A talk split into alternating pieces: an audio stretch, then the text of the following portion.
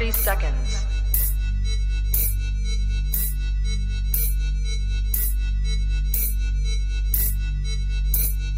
T minus 20 seconds.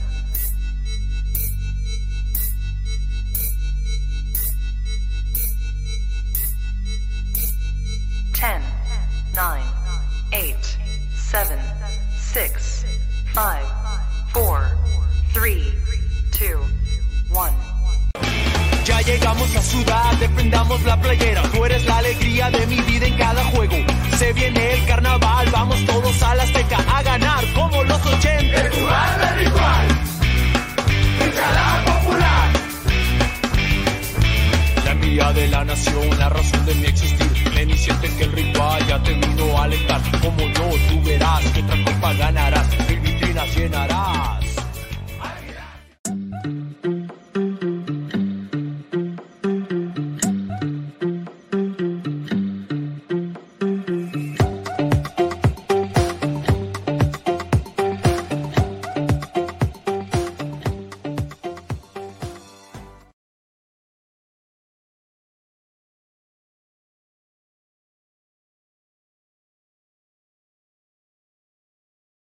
¿Qué tal amigos? Muy buenas noches. Estaba esperando que se quitara automáticamente como el otro. Muy buenas noches. Sean ustedes bienvenidos a una transmisión más de ISN Azul Crema. El día de hoy estamos su servidor, eh, Garadatos, este, y nuestro buen amigo Delfino. ¿Qué tal Delfino? Buenas noches. ¿Cómo estás? Hola, ¿qué tal mi estimado Gara? Un gusto estar contigo, con toda la gente que sigue la, el programa a través de la plataforma de ISN, eh, eh, ISN Azul Crema perdonen un poquito todavía medio adormilado. Estaba haciendo, ahora sí que la, la, la, esta tarea de dormir por la tarde y recuperar un poco las energías después de haber tenido un día bastante pesadito y complicado en el trabajo, pero ya con el gusto de estar con ustedes y hablar de la actualidad del equipo más grande del área, de la CONCACAF y de la Liga MX. Así es, vamos a platicar de la actualidad del, del, del Club América. Este, antes de entrar de lleno en lo que es el, el último hablar del, del, arranque de torneo. Delfino, este, ¿ha habido algún rumor, algún algo cerca, ya aunque sea humo, que nos quieran dar esta temporada sobre si va a salir algún jugador más y sobre si va a llegar a alguien? Mira, eh, en, en, la mañana, eh, en ESPN, en específico, este chico que, que, está en la fuente de, de, América, se me olvidó el nombre de, del, del, reportero, eh, César Caballero, ya recordé, eh, mandó, un, mandó un tweet ahí donde hablando de que había alguna situación, algún rumor con eh, nuestro queridísimo mercenario Roger Martínez. Eh, ya sabemos, ¿no? Que cada vez que está este periodo de estira y afloja en que hay que, hay que conseguir el, el, el firmar el acuerdo para seguir, etcétera, y todo ese rollo, o conseguir algo, a ver si consigue algo, pues salió a la palestra Racing, el equipo de la Liga Argentina un equipo que él conoce perfectamente, pues él estuvo ahí, ¿no? Sí, de, dicho, fue de sus primeros clubes, ¿no? Exacto, y donde conoce al Tano Ortiz. O sea, el Tano Ortiz, la última etapa de jugador ahí, ahí, ahí estuvo, y ahí es donde conoce al Tano de manera un poquito más personal, ¿no? Eh, pues a lo que yo tengo entendido, solamente fue de Roger, que en su cuenta de Instagram subió una historia, un, fa un famoso TBT, donde obviamente explica la situación de que pues hace algunos años estuvo ahí, eh, en, en, este club y era nada más un, un recuerdo de, de, haber estado ahí, ¿no?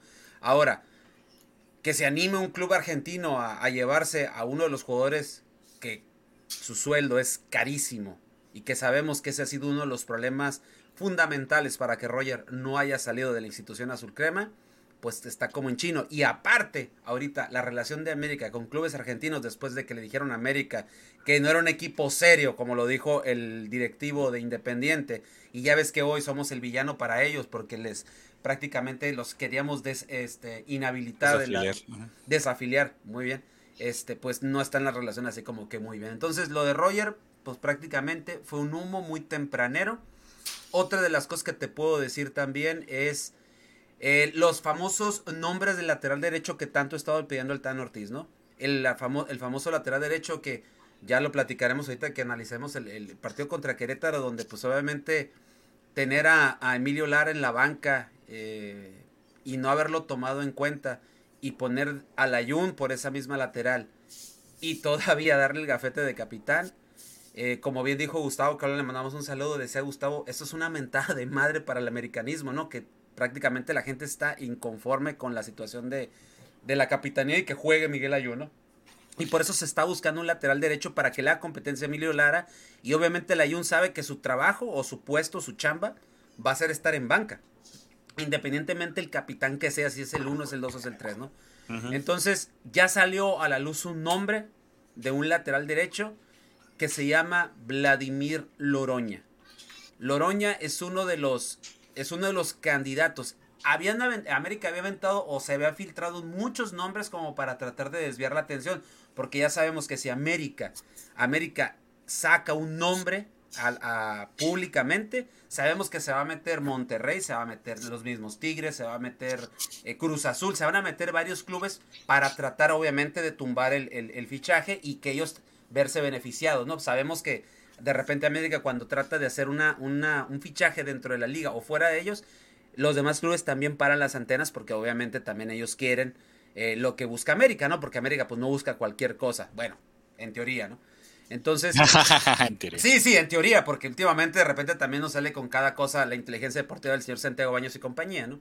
Entonces, eh, Vladimir Loroña está ahí, está ahí en pláticas, ya sabemos que las relaciones entre Tigres y América para la venta y ese tipo de situaciones no son las muy buenas, pero también sabemos que eh, de aquel lado con Tigres hasta un directivo que estuvo en América y eso también puede facilitar un poco. Y Loroña no viene jugando y no está siendo tomado muy en cuenta por el nuevo cuerpo técnico que encabeza Diego Coca. Entonces, que no se nos haga extraño que tal vez Loroña pudiera ser el famoso refuerzo, el famoso lateral derecho. Un lateral derecho que sí ese, ojo, que no te juega otra posición. Él es lateral derecho nominal, él juega nada más ahí. Ya que si lo fue, fue, parte del, equipo también de la, de la Sub-23, ¿no? Que eh, conquistó el bronce ahí en Juegos Olímpicos. Exactamente. Y aparte jugó en Cholos, jugó en, hay que recordar que también jugó en Puebla. Eh, a él lo traen de una liga como de tercera división y le dan su oportunidad en primera división.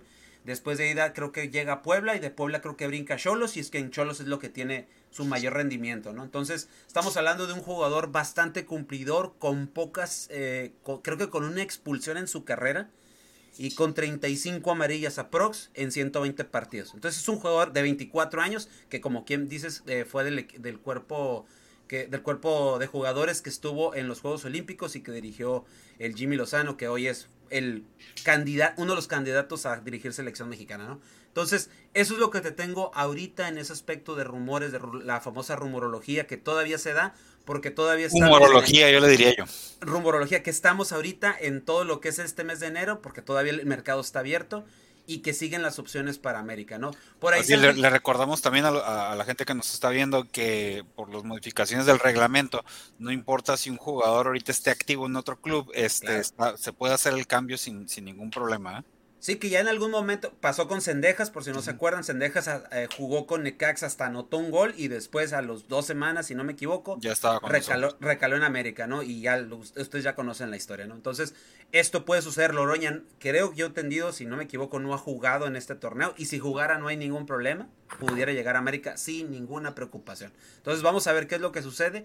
A mí en lo particular, si a mí me pregunta si me agrada, a mí por supuesto que me agrada porque sería un chavo de 24 años haciéndole competencia a otro lateral derecho que tendríamos en este caso Emilio Lara.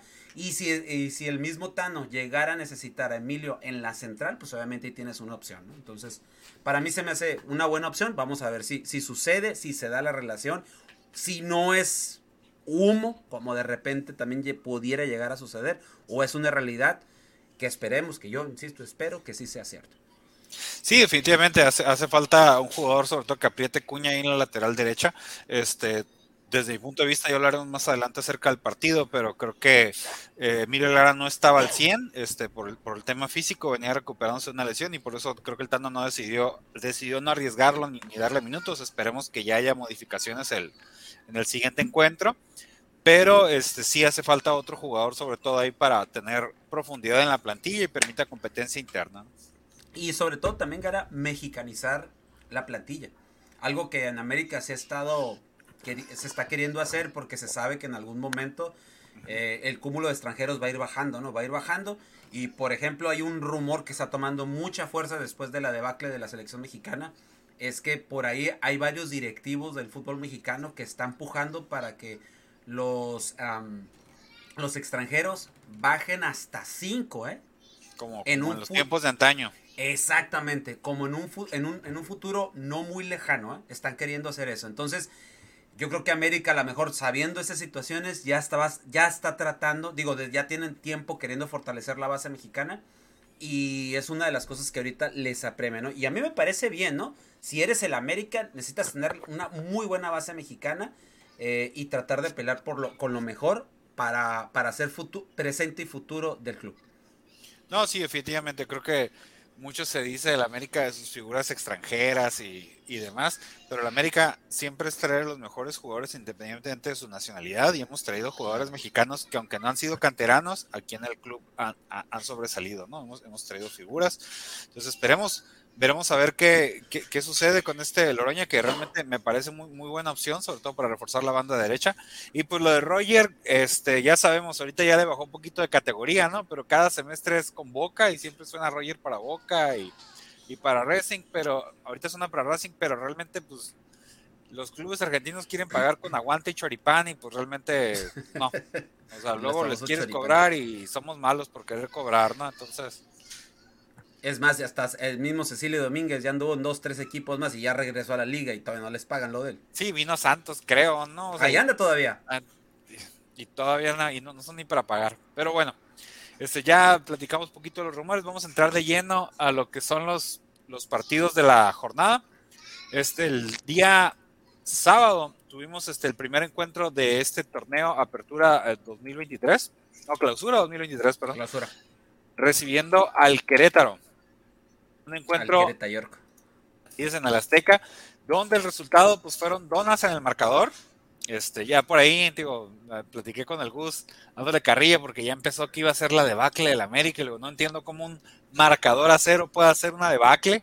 Digo, ya creo que estamos siendo demasiados fatalistas. Ya nomás se le fue el ídolo de la portería y, y se pone que ya todo es malo, ¿no? Un saludo al Gus otra vez. Un saludo a mi querido Gus, a mi league precioso. Pero sí, ya se puso la debacle americanista, porque como la Yuna está de capitán. Y... Lo platicamos, creo, la, semana pasada. ¿A quién pones de capitán, güey? Era, eh, ¿Te acuerdas que yo les hacía la pregunta? ¿A, quién ponemos, no? O sea, digo, si nos vamos al romanticismo y al idealismo dentro del fútbol, yo manejaba, ¿no? Para mí Fidalgo. O sea, por, por, por, eso, por eso que se le ha visto, en los, sobre todo desde que llegó y que ha entendido lo que es el americanismo eh, desde, que, desde la entrada al club, ¿no? Eh, obviamente no iba a suceder y más cuando, le, y más cuando el Tano decidió mm, que los jugadores entre ellos decidieran, ¿no? Y pues ahí salieron los, los capitanes, Oscar, Henry, Layun y Néstor Araujo. Esos son los, los, los capitanes, ¿no? Araujo es como si fuera el el que está calentando del calentando del calentando, ¿no? Es, el, último. Y entonces, eh, yo entiendo, o sea, entiendo el por qué eligieron al Ayuno, porque si está en América, digo, que no es la situación, ¿no? Pero si el Tano lo tiene en América y que él pide, ojo, ¿eh?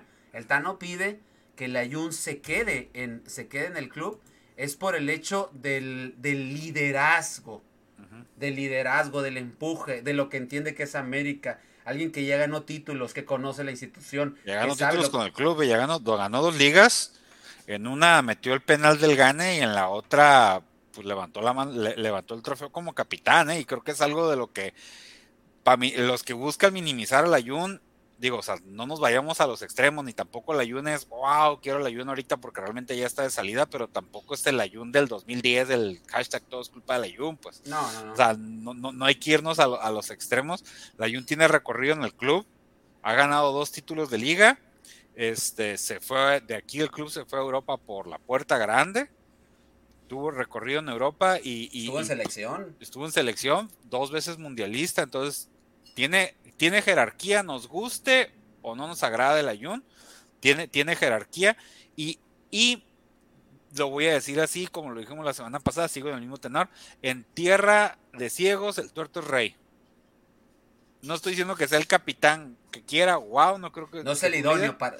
No es el idóneo, pero de lo que hay ahorita en el plantel, o sea, por, por, por trayectoria y por americanismo está Layun. Oscar Jiménez me imagino que es porque es el que más tiempo tiene el plantel. Y, y, Araujo porque pues eh, también otro viejo lobo de mar, un jugador veterano, mundialista, con trayectoria en Europa. Entonces creo que Henry. Y, Henry que también tiene, también tiene su tiempo, que también ya fue campeón, que sabe lo que es jugar en la institución, el subcampeón de gol del torneo pasado, o sea, también tiene su recorrido ya mundialista. Entonces, eh, pues lo que bien dices, ¿no? Es lo que tenemos, es lo que hay. Ahora sí como que, como lo que se dice, ¿no? pues es lo que hay, ¿qué más vamos a hacer? O sea, no, le, no le podemos dar la capitanía a alguien más, pues, vaya. Digo, si nos vamos a, Digo, te digo yo, si nos vamos al lado romántico, perdón, vuelvo, insisto, está Fidalgo. Mucha gente en redes sociales lo pedía como capitán, ¿no? Y creo que si a él se lo dabas, creo que con todo gusto y con todo merecido iba a decir, sí, yo, yo le entro, ¿no? No creo que hubiera dicho que no. Pero pues volvemos, fue una situación que los mismos jugadores tuvo, ¿no?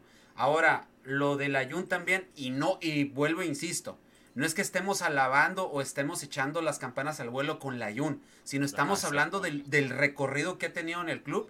Y otra de las cosas muy importantes, Garay, que hay que decirlo, la Jun se quedó en América, o cuando regresó en América, él dijo, no me importa el dinero, yo quiero seguir, yo quiero jugar en América. Y él se bajó el sueldo a más del 50%. O sea, tiene una rebaja considerable. Y él dijo, yo, mi problema no es el dinero, yo no tengo problemas con el dinero. La Jun gana muy bien, recordar que tiene una venta de un café, un negocio propio, que es eh, representante de una marca de productos eh, alimenticios, llámese malteadas, eh, etcétera donde él es imagen junto con otros jugadores de la liga. Digo, conozco la marca porque en algún momento nos patrocinaron nosotros en la hora del taco. Y, y ¿cómo se llama? Y sé pues lo que tiene el Ayun en cuestiones de negocios. Entonces, para él, siendo honestos, el problema no es el dinero. Él quiere estar en el club por lo que, por lo que a él le representa. Entonces, no estoy diciendo que, uy, ya denle la capitanía y, y, y titular y 90 minutos siempre, ¿no? ¿no? y también hay que ser realistas. Layun, bien lo dijiste, no está en aquí, como en aquellos momentos que para mí el mejor Layun es aquel que con el turco Mohamed, donde no jugaba de, de, de la volante por derecho. Sí, exacto, que jugaba de volante y que la verdad lo hacía de manera fenomenal. O sea, fue la mejor parte de su carrera y recordar aquella, aquella seguidilla de goles que le hace Santos en Torreón. Cuatro goles le anotó el Santos. exactamente. y, en esa, en esa temporada él, era capitán. Eh, sí, sí, sí, sí. Y el turco, la verdad, lo, lo, potencializó aún más, pues, o sea, entonces, no estamos hablando cosas inventadas, son cosas que ya pasaron en el club y que él tiene historia. Entonces, pues si le dice la capitanía, está bien, lo entendemos. Pero también yo creo que hay que tener también cierto nivel de exigencia, pero el problema es que no hay quien le presione en muchos aspectos. Y Emilio Lara sabemos ahorita que lo están recuperando anímica y mentalmente después de lo que pasó precisamente contra el rival que viene es el próximo sábado, contra Toluca, ¿no? Y que ahí parece ser que Emilio Lara lo van a tomar en cuenta. Ahorita ya platicamos también al respecto, ¿no? Así es, pues bueno, ya entrando de lleno en el partido, un juego 0-0, este, para mi gusto un partido que América dominó, pero que esos juegos que pues, por más que intentes, la, pelota no va a entrar. Sí, mira, mira, Gara, tú dijiste algo y que no se me olvidó durante esos días y más en el partido. Una América que para mi gusto, ese, ese partido, creo que Querétaro, Mauro Guerra lo estudió muy bien. Le puso muy buenas, eh, muy buenas, eh, muy buena gente por, los, por las laterales y a, y, a contragolpe y con la velocidad, sabiendo que América, una de las principales características en la parte de atrás es que no eres veloz, le jugó al contragolpe. Y había momentos en los cuales pisaron el área por el centro, presionando al que supuestamente era el que no, no quien iba a iniciar, que era Pedro Aquino. Todos pensamos que iba a entrar el cachorro. Cuando sale la, la, previa y que empieza a salir la posible alineación y que te das cuenta que es Aquino, Ahí, no, ahí a mí me llamó la atención porque dije, ok, la media cancha no va a estar tan intensa como en otras ocasiones lo veníamos viendo en América. Y va a ser una, una media cancha un poquito más defensiva. Y efectivamente, porque aquí no ya sabemos que juega de 5, o sea, de medio de contención. Así es. Pero de repente se mete con los defensas para hacer una especie de tres defensas. O si hay un defensa que pueda salir, obviamente él cubre. Entonces, definitivamente, yo creo que Mauro Guerre estudió muy bien, planteó muy bien el, con lo que tiene, porque también vamos a decir que Querétaro era uff. Porque sí, no, no, tiene un plan, tiene un plantel que ahorita veo la alineación y digo, bueno, pues ¿quién es el más conocido? ¿Sepúlveda? O sea, no, no, y deja tú, por ejemplo, Kevin Balanta, Balanta, Balanta que parecía que se había embullido a dos italianos y, y a un camerunés juntos. O sea, porque se miró por todo el terreno. Yo creo que uno de los mejores partidos de que yo, desde que yo lo he visto en Liga MX. Estaba apareciendo por todas partes. Prácticamente él estaba haciendo una chamba que hubiéramos querido que aquí no lo hubiera hecho. Entonces, por eso, por eso es lo que te decía. Y, y, me, las palabras que tú dijiste la semana pasada. Se está volviendo una América predecible. Y era cuando yo, por eso yo también decía, el Tano ocupa variantes. Y llegó un punto, no sé, Gara, si te diste cuenta, que es cuando juega con los dos Em, delanteros y que empieza a jugar con esos dos delanteros, el América se abrió un poquito, se ensanchó en la cancha y yo siento que ahí se vieron muy buenos minutos y se vio un América completamente distinto y Querétaro empezó a sentir de cierta manera ahora sí un poquito más de presión. Entonces, yo no sé si en estas, y el Tano lo dijo en conferencia de prensa, ¿no? Tengo unas, tengo mucha tarea que hacer, tengo mucho trabajo en cancha y es de poco a poco. Vamos a ver si ahora contra Toluca, un rival que le exige un rival que es más serio que Querétaro y en su cancha, en el MSO 10, que sabemos lo complicado que se vuelve esa cancha y más cuando el agente está ahí y que empuja a sus diablos, pues vamos a ver cómo les va. Pero en este partido, para mí, se volvió una América predecible, una América que es cierto, se cansó de llegar. Un Cendejas que prácticamente para mí perdido, muy perdido. O salvo la, del gol anulado, ¿no? Pero realmente no apareció. Que bien anulado, ¿eh? Es bien anulado bien, bien anulado. Con, con superlupa, ¿eh? Porque realmente yo tuve que ver la repetición. Sí, ya cuando ves la repetición te quedas. Ah, ahí está la mano, pero de primera instancia no aparece. Ajá, y, y también hay que decir otra, otra de las cosas: un buen arbitraje un partido muy limpio, si te acuerdas, fueron muy pocas faltas. y al final no, hubo nada polémico, nada que decir, ah, el árbitro influyó en el, en el transcurso del partido, pudo haber el Querétaro, el, Querétaro, de cierta manera, ya al final, obviamente sabiendo que le quedan pocos minutos, pues ya haciendo faltas técnicas y saliendo ahí por unas amarillas, pero era normal, por así decirlo, entre las normalidades. Sí, encerrarse atrás y sacar el, punto, digo, para un equipo como Querétaro, sacar un punto en el Azteca siempre va a ser es un buen negocio, es un buen negocio para ellos. De lo mejor de América para mí, Oscar Jiménez. Tanto que se habló que la portería no está Que, que el nuevo Navarrete. Exactamente. Y puso, y ojo, eh, un cero más en su, en su carrera con América. Que aguantó vara, que, que toda la semana, la semana pasada fue que si Marchesín, que si Memo, que si tráete un portero de Sudamérica, que si Malagón entre, que si esto y que si el otro. El señor se puso a chambear y sacó el trabajo. Es cierto, es Querétaro, yo lo sé pero hizo su chamba y para eso está, para tener la portería en ceros y lo logró. No, no, no entró gol. Otro de los que yo también veo que hizo muy buen debut, este Israel Reyes. Creo que en la central. lo que comentar.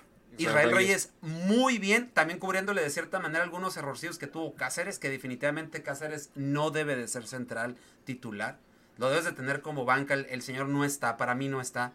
Eh, obviamente Fidalgo, Fidalgo de repente tuvo unos errorcitos igual también, pero Fidalgo ya sabemos lo que te puede dar, más cuando lo avientas un poquito más adelante, pero jugando de, segundo contención, eh, como mixto, te juega mucho mejor, anda un poquito más. Sí, le, da la salida al equipo. Exacto. Y cuando quitan a Diego Valdés, otro que no anda bien, eh, lo pones al frente y es el que distribuye el juego, se nota que Fidalgo también le sabe a eso, ¿no? Y otro de los que también siento que lo hizo bien, aunque también tuvo sus fallas, es eh, Brian Rodríguez. El calamardo guapo sigue. Yo siento que este va a ser su, su etapa de consolidación aquí en el fútbol mexicano con las Águilas del América. Mira, este, tan solo el hecho de que esté Brian Rodríguez y tenga que hacerle un campo, mover al cabecita a, de centro delantero, te habla de la confianza que le está teniendo el Tano al propio Brian Rodríguez. Y también concuerdo, o sea, Diego Valdés que pues, sabemos que en liguilla se pierde, pero no, parece que no, no ha regresado todavía. Este, y, como lo mencionaste también, o sea, ya el hecho de sacar a Diego Valdés, jugar con dos delanteros, como que lo quitas ahí del hueco y le dio un poco más de libertad a Fidalgo que jugó unos metros más adelante y, le cambió completamente la cara al equipo, se ensanchó un poco más, atacaron un poco más por las bandas y creo que es de las variantes que, hemos estado hablando, de que, que necesita el Tano, ¿no? Entonces esperemos ver cómo funciona no es por comparar, pero yo también recuerdo que para mi gusto la mejor etapa de, Miguel Herrera, o cuando Miguel mejor jugaba era cuando jugaba con dos puntas, que en ese tiempo eran Viñas y, Henry, y atacaba con Renato e, e, e, Ibarwen por el otro lado, ¿no?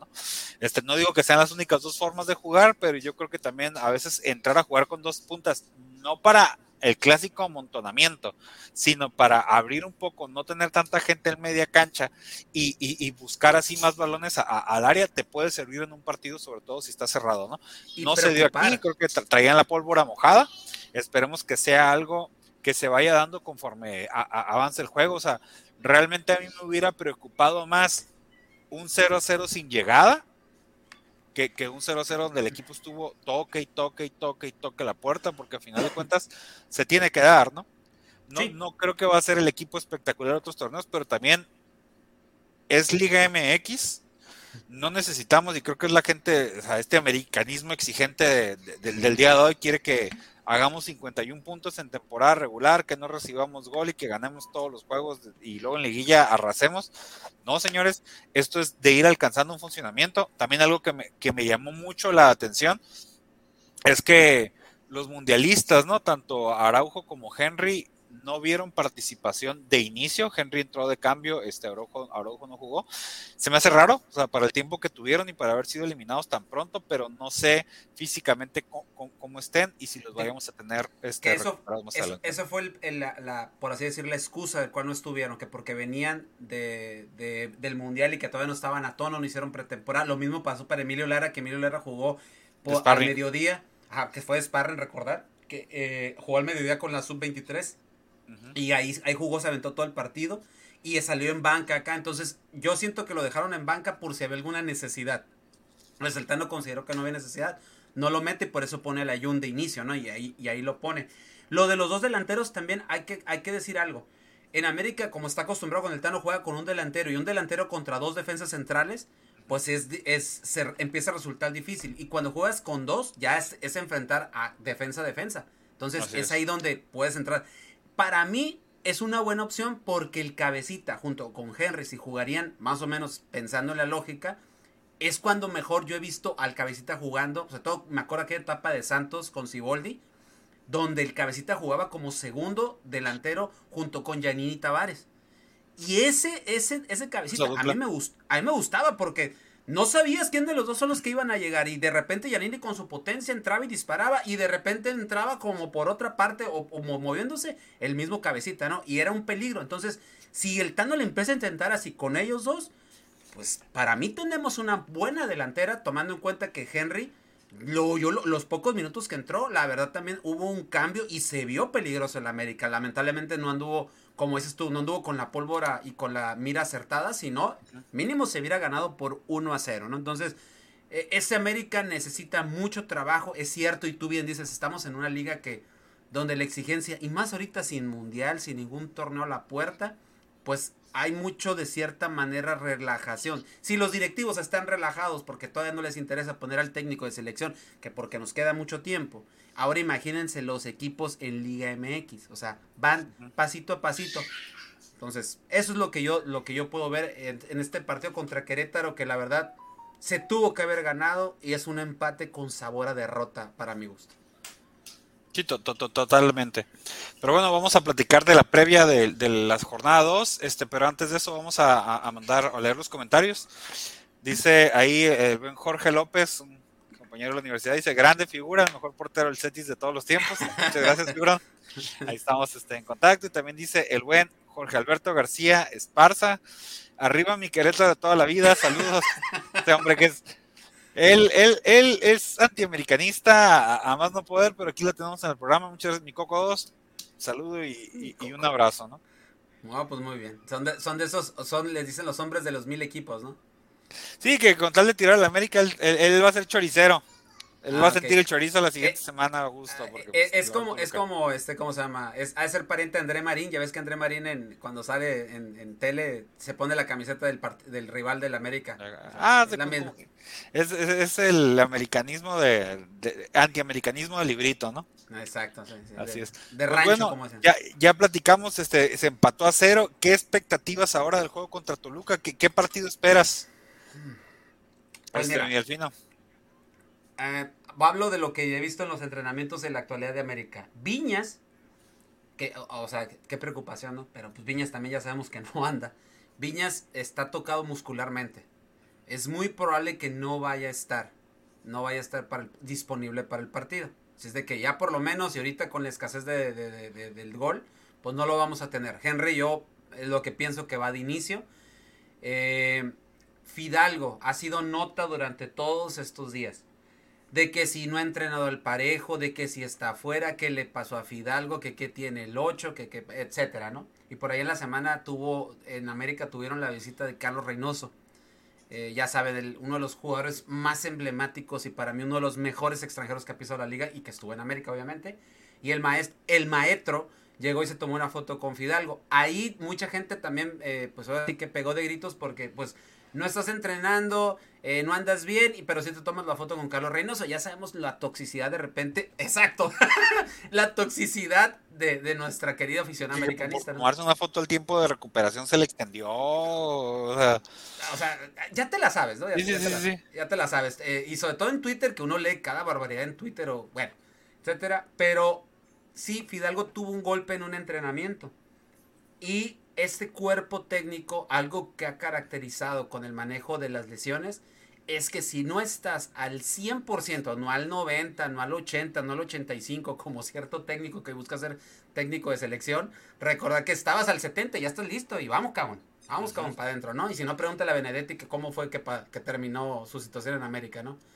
Y, y con Fidalgo es lo que están tratando de cuidar, ¿no? Que esté al 100%.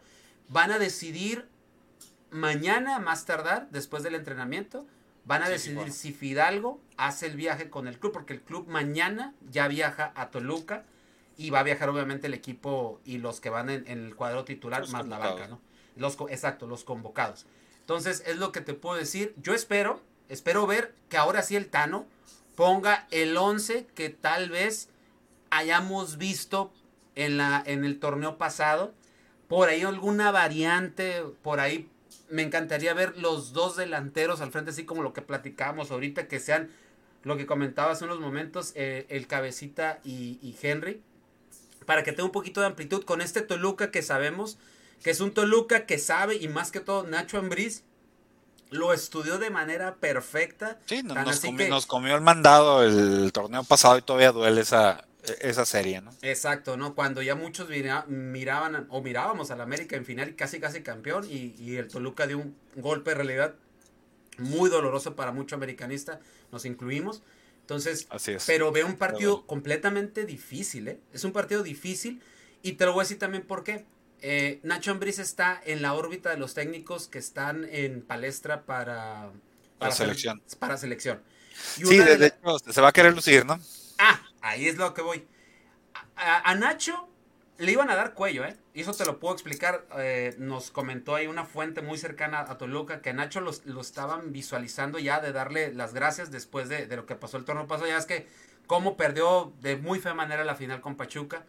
Y en Toluca, la verdad, ahorita las cosas, eh, cuando no salen bien, cortan de tajo, ¿eh? Y, hemos visto cómo renuevan jugadores y, eh, y, sacan y todo el rollo, ¿no? O sea, no les está dando miedo el tomar decisiones rápidas. Entonces, pero supieron que Nacho estaba en la órbita de técnicos, lo aguantaron, pero le dijeron, necesitamos resultados. Necesitamos mínimo que llegues a la final o que levantes título, pero viendo las formas.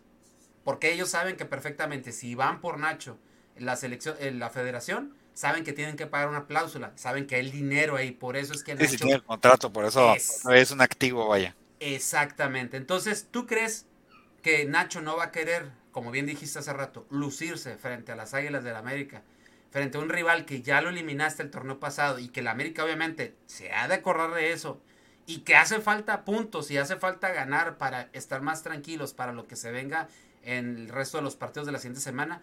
Yo espero que una América un poquito más inteligente, un poquito más eh, avispado, sobre todo en defensa. Néstor Araujo regresa a la defensa, esa es otra, va, de titular, no sabemos quién vaya a ser el acompañante.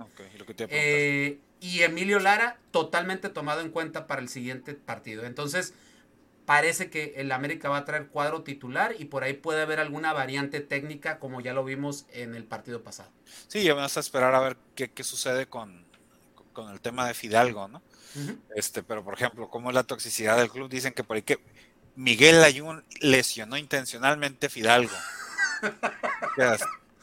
no, no. No, no, ya, esa ya Ya, ya, cae, cae un poquito ya en la en, lo absurdo, ¿no? También que no te guste a alguien o que no te agrade a alguien, pero ya Digo, hay niveles y hay límites. Respecto al juego contra Toluca, también recordar, este Toluca es, va, a ser su primer, va a ser su primer juego del torneo, ya que la, jornada pasada se suspendió el juego por la situación que sucedió allá en Sinaloa, porque tienen juego ante, ante Mazatlán. Entonces vamos a ver, va a ser la presentación ante, eh, eh, en, su casa, ante su gente y ante el América, ¿no? Entonces yo creo que sí van a salir este, motivados, van a buscar dar un buen, buen encuentro. Y concuerdo, Nacho Bliss, la verdad, opinión personal muy mía, Esperamos que ahorita no le vaya bien este, este, sábado, pero la verdad a mí sí me gustaría para selección nacional. Me parece un técnico que como jugador tuvo trayectoria en selección nacional, fue capitán de selección. nacional. Este, estuvo con Aguirre de asistente en Europa, ya dirigió, aunque no le fue muy bien, dirigió América, dirigió Chivas. Yo creo que que, sí puede hacer las cosas. sobre todo lo que demostró con León también, este, con Toluca en, ciertos pasajes. Entonces yo creo que sí es, muy buena opción. Ya, ya omití mi, opinión personal acerca de Nachito Ambriz. respecto al juego, esperemos eso. O sea, creo que la única duda, repito, es, es Fidalgo. Pero yo también, por ejemplo, yo sí me animaría a jugar, jugaría igual un 4-4-2 con Cabecita y con Henry en, en, punta y, dos jugadores, ¿no? Sendejas y, y, Brian por las bandas, viendo que hay que tener mucho activo en la banca, o sea, ojalá Viñas pues no va a estar, pero está, está un Roger. Ah, que Roger ya está listo, ¿eh? También, ya trenó el parejo con sus compañeros. Perfecto, está, está el propio Valdés, digo que, que, normalmente es el titular, ¿no? Pero yo lo estoy mandando a la banca por, por, por Henry. Este, entonces, hay, hay, hay buenos jugadores, esperemos que, que realmente este equipo vaya agarrando, vaya agarrando ritmo, y es muy importante ahorita desde mi punto de vista, siempre veo el torneo así, es las primeras jornadas son para agarrar puntos no matter what, o sea, no importa cómo estés jugando, pero ves sumando puntos, porque si, si te vas rezagando vas a quedar muy mal parado. Y las demás, las demás este, jornadas ya son para ir agarrando una idea de juego, para ir jugando bien y para ir cerrando el torneo de la manera más fuerte. Entonces esperemos sacar los tres puntos y ya iremos hablando del, del, del funcionamiento del equipo, que sabemos que ese va a ir cambiando conforme avanza el torneo. O sea, no podemos eh, encender las alarmas por, por, un juego de jornada 1, por un juego de jornada 2, cuando sabemos que, que, los, que, el equipo tarda en estar a punto. ¿eh? No estoy diciendo que sea lo ideal, pero así es el torneo y también tienen que ser inteligentes porque es un torneo que si bien es torneo de seis meses, es un torneo largo, es un torneo donde de nada te sirve tener récord de puntos, de nada te sirve arrasar, si a la hora buena no, vas a cometer este, vas a caer, ¿no? Entonces veremos cómo, cómo va funcionando el equipo. Así es, eh, y también no hay que apantallarse, porque digo, lo que hizo por ejemplo Tigres, que va y, le tose de manera sabrosa a Santos, eh, y, y también ver por ejemplo que no somos el único club que grande, por así decirlo, y de caros, que le fue mal, ahí está Monterrey. Que digo, esa es una cuestión muy distinta a la de América, pero mm, te cansaste de fallar y te gana Guadalajara con una de las pocas llegadas que tienen. Entonces, yo sé que estás viendo que los otros rivales, Cruz Azul, que tuvo, gana su copita molera, la Copa Sky, y de repente contra Cholos da un mal partido y Cholos se ve hasta mucho mejor que Cruz Azul. Por ahí se rescata el empate. O sea, hay detalles, o sea, ponte a ver a lo demás y los demás rivales andan también en las mismas, en las mismas similitudes. Pero. Pero es porque es inicio de torneo. Exacto. Exacto, los jugadores todavía ah, no, no, su cuerpo apenas va agarrando forma, recordar que viene una pretemporada, recordar que algunos todavía eh, van agarrando condición, van agarrando una ritmo. pretemporada atípica también, o sea, hay que recordar que los tiempos estuvieron movidos por el tema del Mundial, que si bien no se fue toda la Liga MX a jugar al Mundial, pues sí, o te dieron más vacaciones, o también vienes de un periodo donde tuviste menos, menos pretemporada en el torneo anterior, y ahorita de repente tuviste un poquito más de descanso, y quieras o no, pues quieras o no, no hay ritmo. Entonces van a tardar en agarrar el ritmo. Yo nomás digo, hay que tener paciencia. Repito, para mí un 0-0 hay que ver las formas. Un 0-0 con mucha llegada es preferible ahorita un 0-0 donde el equipo no, no, tiene idea. La idea del equipo ya está. Entonces veremos que, que, puede ir ejecutando el Tano conforme avance el, avance el torneo. Así es, y, y no desesperarnos. ¿eh? Bien dijiste un, bien, un dato muy interesante, Gara. Son las primeras jornadas, es para eso, para sumar como sea. Y el funcionamiento se va dando de poco a poco. Y acordarnos, ¿eh? y lo dije yo la semana pasada, este América en los últimos torneos ha empezado de esta manera, medio lento, medio pasito pasito, rascando puntos, sacando resultados, etcétera.